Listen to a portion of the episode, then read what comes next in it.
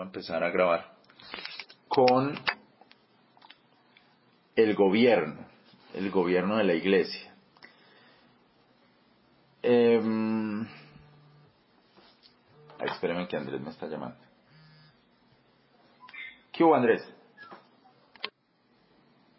Bueno, entonces, con el gobierno, el gobierno de la iglesia, dijimos la semana pasada que podríamos mirar como las las tesis de gobiernos que hay eh, y pensar qué estaríamos nosotros, qué, sería lo mejor. Una que dijimos es el no gobierno, el no gobierno que está basado en, y creo que esa fue la, la única que dijimos que está basada en 1 Corintios 14, 14, 26 en adelante, que dice, ¿qué pues hermanos? ¿Qué hay pues hermanos? Cuando os juntáis, cada uno de vosotros tiene salmo, tiene doctrina, tiene lengua, tiene revelación, tiene interpretación, háganse todas las cosas para edificación. Si hablara alguno en lengua desconocida, sea por dos o lo más por tres, y esto a su turno y uno interprete. Mas si no hubiera intérprete, calle en la iglesia y hable a sí mismo a Dios. Los profetas hablen dos o tres, los demás juzguen. Y si a otro que estuviese sentado fuera revelada alguna cosa, calle el primero. Todos podéis profetizar uno por uno para que todos aprendan y todos sean exhortados. Los espíritus de los profetas están sujetos a los profetas, porque Dios no es autor de disensión, sino de paz, como en todas las iglesias de los santos. Bueno, entonces este grupo, este grupo del no gobierno se basa en estos textos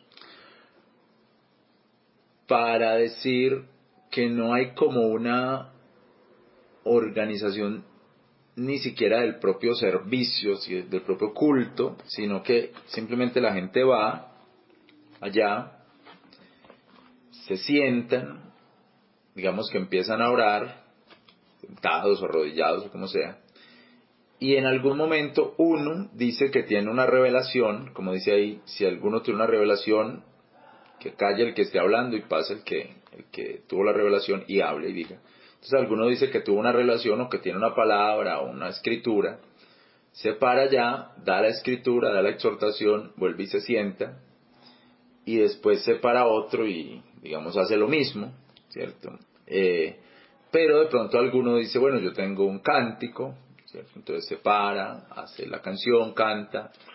Eh, muchas veces las iglesias no tienen como un grupo de música o algo así, sino que es así muy, muy, muy espontáneamente, es como el momento de la espontaneidad, vuelve y se sienta, se para otro. Normalmente siempre celebran la Santa Cena, todos los, todos los cultos la celebran, porque dicen que él dijo que la celebraran y para recordarlo, entonces es también como tratar de hacer algún orden por lo menos y, y celebrar cada domingo la cena. Sin embargo, he visto pues los problemas de este tipo de organizaciones, este tipo de iglesias, que aunque siguen creyendo en este, que, no, eh, que es el no gobierno, de todas maneras consideran siempre que hay uno, dos, tres hermanos que son los que más saben y que son a los que más se les revela algo. Entonces no es que cualquiera lo haga, sino que siempre son uno, dos, tres o cuatro hermanos paran allá, hablan no tienen grupo, pero hay veces cuando ven el desorden en eso, entonces ya se reúnen a ver si pueden, todos los hermanos pueden eh, preparar alguna canción para el día que viene, o, sea, porque como el que para no sabe cantar o canta mal, entonces suena, suena mal el asunto. Eh, entonces, eh, eh, eh, he hablado pues con algunas personas me dicen, ese es, ese es el mejor, ese es el, el mejor orden que existe, ¿cierto? Me dicen, es el mejor orden que existe. Pero he hablado con otros que me dicen, termina siendo muy desorganizado porque inclusive empezamos a las 9 de la mañana y a las 2 de la tarde no se ha acabado porque han pasado cinco hermanos y bueno, alguno quiere orar por una ofrenda y ahí también da otros 20 minutos de exhortación. Entonces, entonces dicen, al final, al final no es, no es organizado, sino que es desordenado. Entonces, frente a eso yo dije, me parece que es un mal ejemplo de gobierno porque lo que está haciendo aquí Pablo precisamente es corregir las manifestaciones eh, pentecostales o las manifestaciones eh, estáticas o de locura que había en la iglesia de Corinto y por eso es que él está tratando de buscar un orden en una iglesia que no tenía un pastor, porque la iglesia de Corinto vemos que no tenía un pastor ni tenía ancianos y los que estaban tomando el liderazgo eran personas que estaban desechando el, liderazgo del apóstol Pablo. Entonces lo, no creo que sea el mejor ejemplo de gobierno esto que es un, intento del apóstol Pablo que él está intentando de que la iglesia se organice. Él lo que está haciendo es eso, intentando que se organice. Lo, entonces, este digamos que es un primer, una primera idea de gobierno, es que no haya gobierno, ¿cierto? Es que no haya gobierno. Sí, Yelsi. Pastor, pero cuando hablas de no gobierno es que no hay como un pastor. No hay pastor, no. No. no. Cualquiera podría levantar. Pero como te digo, de todas maneras, aunque no lo hay, siempre estos grupos dicen, no, pero hay tres o cuatro hermanos que son los que saben. Entonces, aunque no hay pastor, si hay como unos líderes ahí, porque hace falta, ¿cierto? Porque hay una necesidad de que haya eso en cualquier grupo, que haya un liderazgo. Entonces, aunque ellos digan no lo tenemos, de alguna forma se, tendrá. El otro, el otro sería como, digamos, casi como lo, lo contrario, este sería como una especie de anarquía casi, que sería el, el episcopal, el gobierno episcopal episcopo viene como de obispos, pero el, sentido que se le da aquí es como de, de un líder, ¿cierto? De, de, un líder especialmente como de una persona, de una persona fuerte, de un líder, que es el que va dirigiendo la iglesia o las iglesias, ¿cierto? Eh, con toda esa autoridad. Eh, es por supuesto muy cercano a la Iglesia Católica, ¿cierto? Como ustedes saben, el Papa, el, los cardenales, ¿cierto? Todos van eh, teniendo como esas, esos poderes sobre otros, sobre otros. Y tienen que ver, o, tienen, o ellos lo, lo ven también como el asunto de, de que esos hombres principales están dando como un, como una revelación de Dios que Dios les dio a ellos, ellos se lo van dando a otros y estos a otros y estos a otros, ¿cierto? Entonces se va formando eso como una paternidad espiritual como lo de lo de Elías y Eliseo, ¿cierto? Lo de Elías y Eliseo. También lo vemos en algunas iglesias evangélicas, ¿cierto? Pues en, muchas, diría yo. Yo estuve en una que, que ellos fueron muy claros, ellos me dijeron a mí con toda claridad que ellos creían en eso, que ellos creían que su padre espiritual era tal persona, y que iban a hacer lo que, lo que él dijera, ¿cierto? Porque lo veían a él como el hombre al que Dios le daba la revelación y ellos tomaban esa revelación y entonces ahí, ahí seguían pues como eso. Y, em, y creo que otros no lo dicen así exactamente, como esa iglesia que yo les digo, pero dicen, por ejemplo, como que yo fui a Estados Unidos y recibí la unción de, de algún predicador famoso, él me puso las manos, me dio el Espíritu Santo, y yo se lo voy a poner a otros y así. Entonces, eh, hay veces, por ejemplo, los pastores que están empezando en algún pueblo, ellos sienten que necesitan esa, esa paternidad, digamos que es un, vamos a decir que es una necesidad, ¿cierto? Yo, yo creo que es como una necesidad. Ellos sienten que ellos necesitan esa paternidad espiritual y entonces van donde algún personaje importante, muchas veces en Bogotá, en Medellín también, pero puede ser en Bogotá, también van donde algún personaje importante y le cuentan que empezaron un grupo en, en un pueblo y que necesit y que bueno y que quieren estar bajo esa cobertura espiritual. Entonces este predicador el domingo los saca al frente o los pone allá y dicen, bueno, esta es la iglesia que vamos a empezar en tal parte, esta es el grupo que ya empezó, los unge o les pone las manos encima y entonces tiene la misma idea del, del, a mí me las puso en Estados Unidos alguien y yo aquí vengo a traer esa unción, ¿cierto? Entre comillas, ese espíritu y se lo voy dando a estas personas. Entonces eh, aquí en Copacabana tenemos varios, varios que creen eso y que han ido hasta Bogotá por lo menos a recibir esa, ese espíritu, ¿cierto? Supuestamente, esa paternidad, y ellos se lo darán a otros. Hay unos, hay uno que fue a Pasto, creo que no es la paternidad de Pasto. Normalmente a estos hombres, pues no les dicen cardenales, pero les dicen apóstoles, ¿cierto? Son como apóstoles, traen eso. Entonces, eh, y, pero viene como esa idea pues de la paternidad espiritual. Eh, y yo creo que tienes alguna base, por ejemplo, lo que les digo de Elías y Eliseo, ¿cierto? Recuerden que Eliseo dijo, Eliseo le decía a Elías, Padre mío, Padre mío, y, y, quería la doble porción, ¿cierto?, de su espíritu. Y aún en, en la iglesia de Jerusalén, Santiago y Pedro parecían las columnas. Gálatas capítulo 2. Gálatas capítulo 2. Verso 9, creo que dice, 2.9. Santiago y Cefas, sí. Y Juan, dice, y como Santiago y Cefas y Juan, que parecían ser las columnas, eso lo está diciendo Pablo, vieron la gracia que me era dada, nos dieron las diestras de compañía, me gusta mucho esa palabra, las diestras de compañía. Y no les pusieron las manos les pasaron el espíritu, sino que les dieron las diestras de compañía a mí a Barnabás para que nosotros predicásemos a los gentiles y ellos a la circuncisión. Es como, estamos de acuerdo con ustedes, vaya, háganlo, ¿cierto? Están ahí.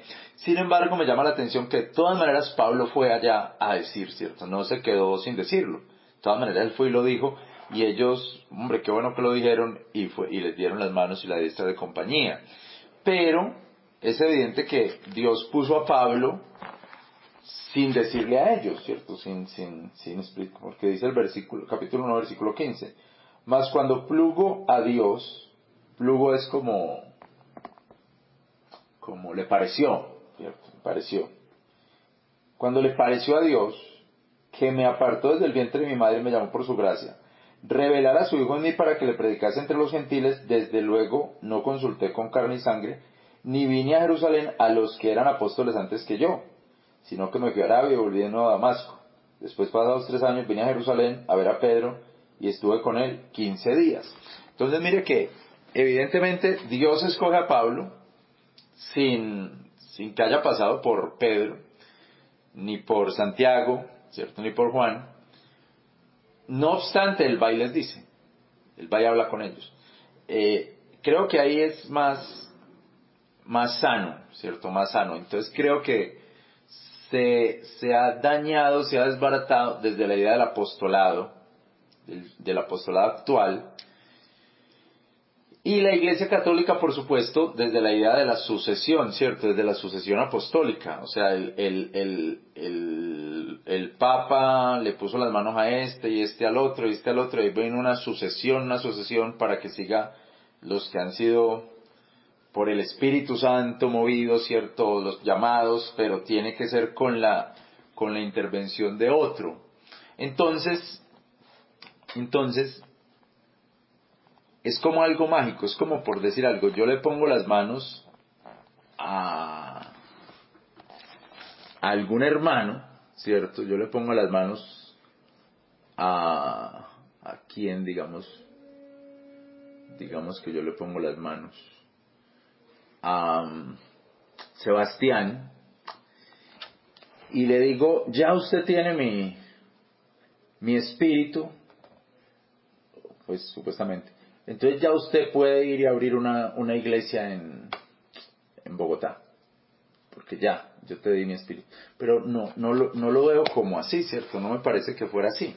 Pero eso es lo que cree en este grupo de iglesias, ¿cierto? Parece que lo que es es, Dios te escogió, Dios te llamó. Dios te llamó. Bueno, viéndolo así, orando y viendo las cosas, te doy la mano, oro por ti, estoy feliz de eso y vamos para adelante.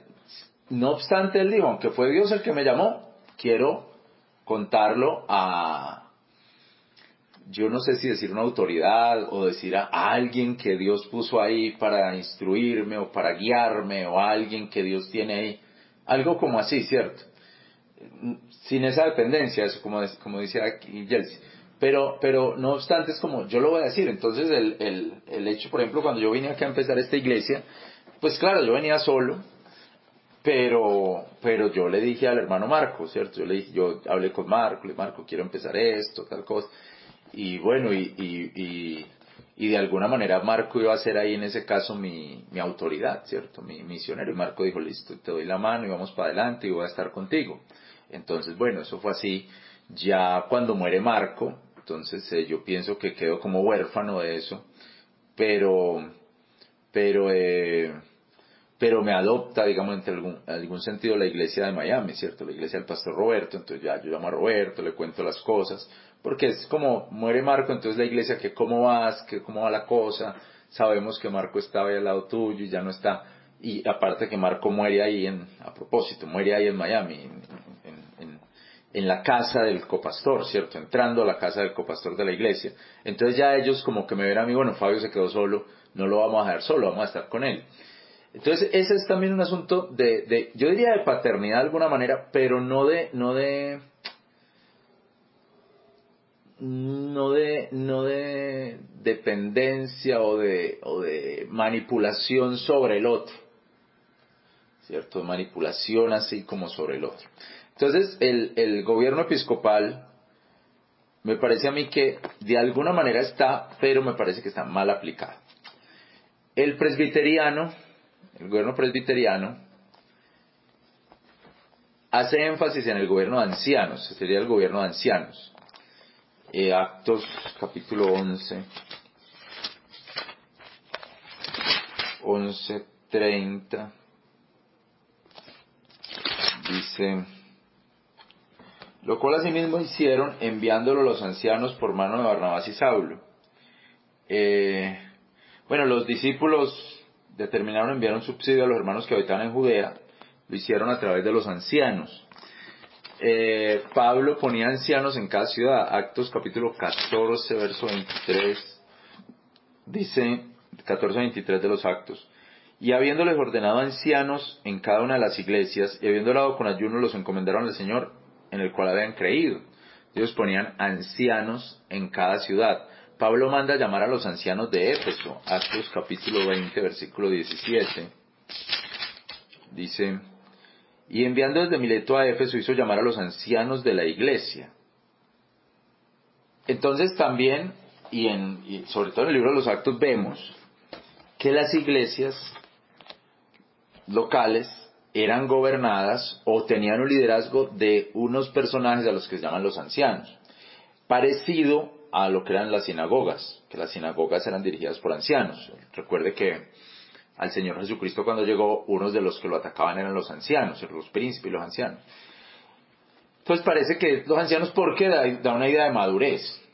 La, idea del gobierno episcopal da una idea de liderazgo. Esta da una, idea de madurez, ¿cierto? De, de, liderazgo y de, obra de Dios. Esta es una, idea de madurez, porque son personas maduras, digamos, como, como piensan los testigos de Jehová también, siempre que tienen ancianos ahí en sus lugares. Son personas maduras que están dirigiendo la iglesia. Y si ustedes se pueden, lo pueden notar, siempre habla de ancianos, no como del anciano, sino de ancianos, o sea, como, como algo plural. Entonces los presbiterianos y algunos bautistas consideran que cada iglesia debe tener como un cuerpo de ancianos. Y ese cuerpo de ancianos es el que dirige la iglesia, es el cuerpo de ancianos. Eh, ese cuerpo de ancianos, en la, en, la, en la práctica de estas iglesias de, gobierno de ancianos, lo que hace muchas veces en la práctica, o que he visto yo, es por ejemplo, que, que son los más viejos, los señores más viejos de la iglesia, que saben de administración de la iglesia, saben después de las sillas, cuántas sillas hay, cuántas, no sé, cuántas bancas hay, saben de, de, todas esas cosas. Pero normalmente no, no pastorean, sino que buscan un pastor y el pastor viene a ser como un, como un empleado de los ancianos incluso le hacen firmar un le hacen firmar un, un contrato de un año me tocó ver a mí un pastor amigo mío. Le hacen firmar un contrato de un año le dicen que le van a pagar tanto por ese año. El pastor pues firma su contrato. Miran a ver si le va bien pues sigue y si no pues se acabó ya el pastorado cierto eh, y el pastor no tiene no tiene una autoridad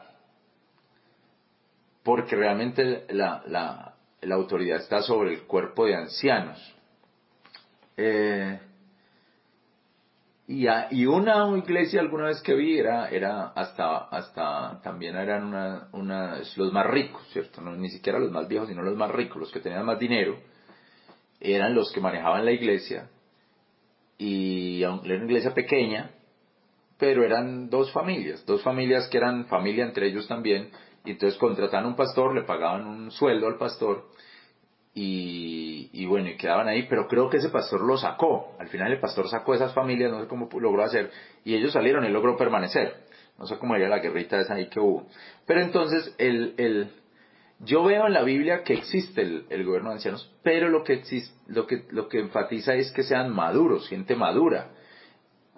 Y, y la madurez debería de, especificarse también en el hecho de que uno de ellos sea el, la cabeza, sea el líder principal, y de que no sea un empleado, sino alguien que Dios puso, y de que esté trabajando sobre los propósitos de la iglesia, los cuatro o cinco propósitos de la iglesia, y, la madurez debería verse también en que las determinaciones de ese cuerpo de ancianos o de ese grupo de personas eh, sean determinaciones que ayuden a la iglesia, que, que, que fortalezcan a eso, fortalezcan la iglesia. Entonces digamos que yo creo de alguna forma en el gobierno de ancianos también, así como dije que creía en el gobierno episcopal de alguna manera, creo en el gobierno de ancianos porque considero que el pastor debe de tener en cuenta la opinión de los hombres, de las personas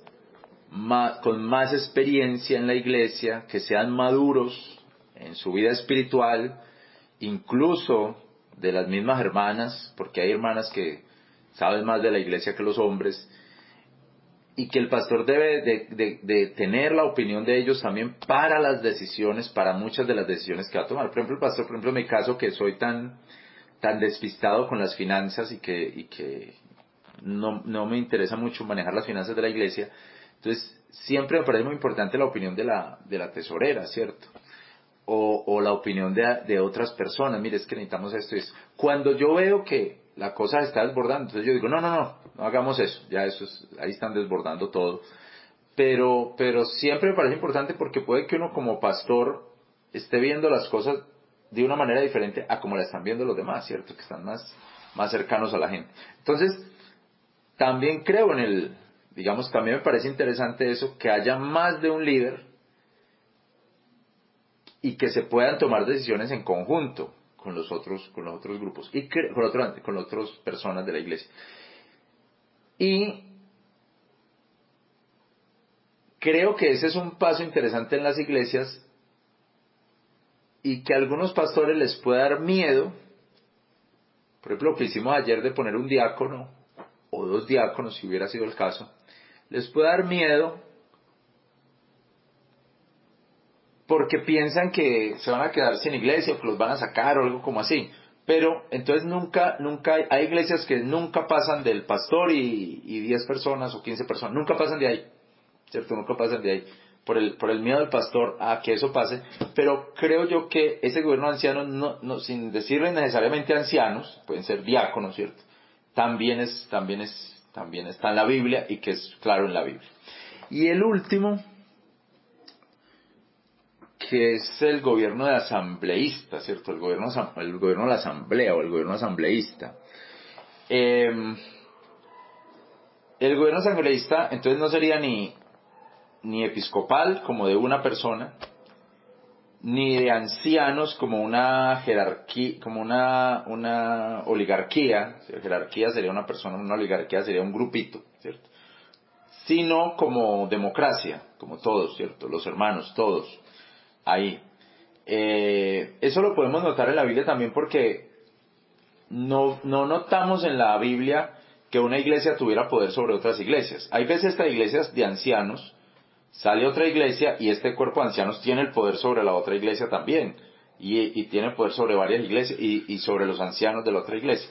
Pero aquí nosotros no vemos eso, nosotros vemos cada iglesia local, en la Biblia vemos cada iglesia local tomando sus propias decisiones escogiendo los diáconos, enviando misioneros, eh, enviando ofrendas, incluso algunas ni querían recibir al apóstol Pablo, que era algo pues que le molestaba a Pablo, pero algunas ni querían recibir, o sea, la misma iglesia local. Entonces vemos como cada iglesia local tomando sus propias decisiones. Entonces ahí en eso está el sistema eh, asambleísta, ¿cierto? El sistema donde, donde la iglesia se pone de acuerdo para hacer algo. Me parece que en Actos capítulo, capítulo 15, el versículo 22 dice, entonces pareció bien a los apóstoles, esos apóstoles podrían ser los, los, los, el gobierno episcopal más alto, ¿cierto? A los ancianos,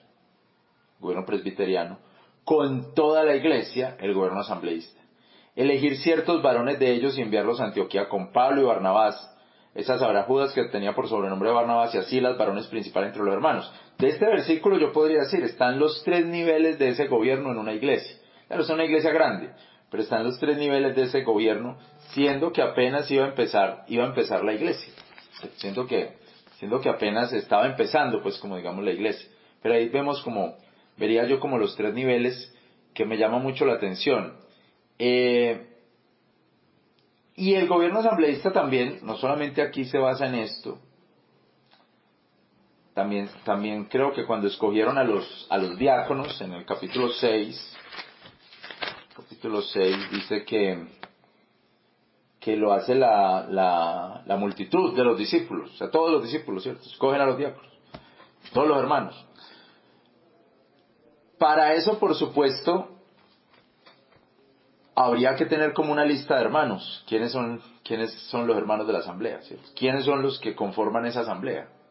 Porque si no podría llegar cualquier tipo de personas y tomar esas decisiones, pero en este caso sería quiénes son los que conforman la asamblea. Entonces ahí es importante la asamblea, ahí es importante saber quiénes son los hermanos, quiénes son las hermanas de esa asamblea, quiénes son los que toman las decisiones, quiénes son los, los creyentes, porque entonces no sería, no sería como todos los que llegan, sino los que son de esa iglesia local, que hacen parte de esa iglesia local.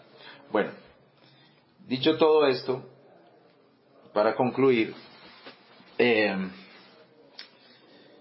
me parece a mí que el Señor Jesucristo no animaba mucho el liderazgo de una sola persona o de un grupo selecto, un grupo escogido, porque el Señor Jesucristo decía, no, no querráis que os digan maestros, no querráis que os digan doctores, ¿cierto? Entonces cualquier cualquier eh, liderazgo que uno pueda tener no, no debe de ir como con el componente de que quiero que, me miren o, quiero, o ya tengo un gran grupo, ya tengo un liderazgo. No, todo es por la misericordia de Dios que uno está ahí y en cualquier momento puede dejar de estar, ¿cierto? Eh, incluso también recuerdo que algunos ancianos de una iglesia decían, es que nuestra iglesia, no, recordemos siempre que la iglesia es de Dios, Dios es el que la formó, Dios es el que sigue haciendo la obra. También es importante para este centro asambleísta que todos los creyentes somos sacerdotes, todos tenemos libertad para entrar delante de Dios. Eh, entonces, no hay aquí como en la Iglesia Católica un grupo selecto, por ejemplo los curas, que ellos tienen unas unos poderes mágicos, que son el poder de perdonar pecados y el poder de, convertir la hostia en, en, el cuerpo de Cristo. Nosotros no creemos eso, entonces no tenemos esos poderes mágicos. Por eso todos los creyentes de la iglesia son sacerdotes, somos sacerdotes, todos creyentes. Así que, dicho esto, si me preguntan a mí, entonces, ¿cuál es el gobierno de la iglesia? Yo diría que es asambleísta, que es de ancianos y que también necesita liderazgos fuertes. Esos liderazgos deben de ser lo suficientemente humildes para entender que están puestos por Dios y que Dios es el que está haciendo la obra en ellos. Esos ancianos deben de ser lo suficientemente maduros para entender que Dios los ha puesto ahí para aconsejar, para soportar esa iglesia. Y esa asamblea, ese grupo de hermanos asambleístas, deben de, ser lo suficientemente amadores de la obra para entender qué es la obra de Dios. Y que Dios ha puesto a un grupo de hermanos más consolidados en la fe, más sabios, que ya la han pasado por muchas, así como Dios ha puesto un líder, es, normalmente es un líder, ¿cierto? Pone ahí, para apoyarse en ellos también, para cuidarlo también a ese líder. Por eso, aunque la iglesia, de, por ejemplo, la iglesia de John MacArthur, es una iglesia que cree en el gobierno de ancianos, usted puede ver que el, el, el, el pastor es John MacArthur, ¿cierto? Pero, pero, pero, pero él sí está tomando, y no, no hacen asamblea, y no hacen ellos no creen en la asamblea, yo sí creo en la asamblea, ¿cierto? Ellos solo creen en el gobierno de ancianos, pero esos ancianos apoyando a MacArthur. Yo creería que es así, es como un pastor, un líder, con unos ancianos, digámosles diáconos, o si queremos decirles ancianos, diácono es un servidor, pero diácono es el que está listo para hacer también la posición de obispo, podría estar listo para eso, y una asamblea que, que será de bendición. Un ejemplo, un ejemplo que me, llama la atención fue lo que pasó con Charles Stanley, que murió hace poco, que ustedes recuerdan que Charles Stanley, no se recuerdan, eh, creo que es más o menos así, pues él tuvo un divorcio, eh, ya, ya anciano, su divorcio no fue joven, fue un divorcio ya anciano, creo ya de más de 60 años. Ni, ni me pregunto uno por qué se va a divorciar ya después de los 60, pero bueno. Y lo que yo entiendo es que él renunció a, a ser el pastor de la iglesia. Y, y, hubo pues muchas críticas alrededor de su divorcio. Pero los, los diáconos le dieron el apoyo, lo respaldaron y le dijeron que no renunciara, que ellos lo respaldaban, eh, si, su, si su propósito era la obra, ¿cierto? la, que siguiera la obra, Stanley ya era, ya era un hombre que Dios había puesto ahí de manera especial, una iglesia de 10.000 personas, creo algo así, si no estoy mal, si, póngale 5.000, no sé. Y cuando hace una votación, la iglesia hace una votación, que es muy complicada, una votación de 5.000 personas, lo que yo entiendo es que Stanley ganó, o sea, que siguiera siendo el pastor como con un 90% de, de los votos. Eso ya da una indicación de, de, lo que puede, del poder de una iglesia con un buen liderazgo, un buen grupo de, con un buen líder, un buen grupo de líderes y una asamblea madura que vaya entendiendo las cosas, ¿cierto? Eh, ahora el problema es después quién sigue, porque mire que hasta el, hasta el día de hoy ni, sabemos exactamente quién quedó ahí eh, reemplazando al, al doctor Stanley, que como saben no se volvió a casar, ¿cierto? Terminó su ministerio así. Muy bien, entonces termino aquí. ¿Alguna pregunta o comentario respecto a esto?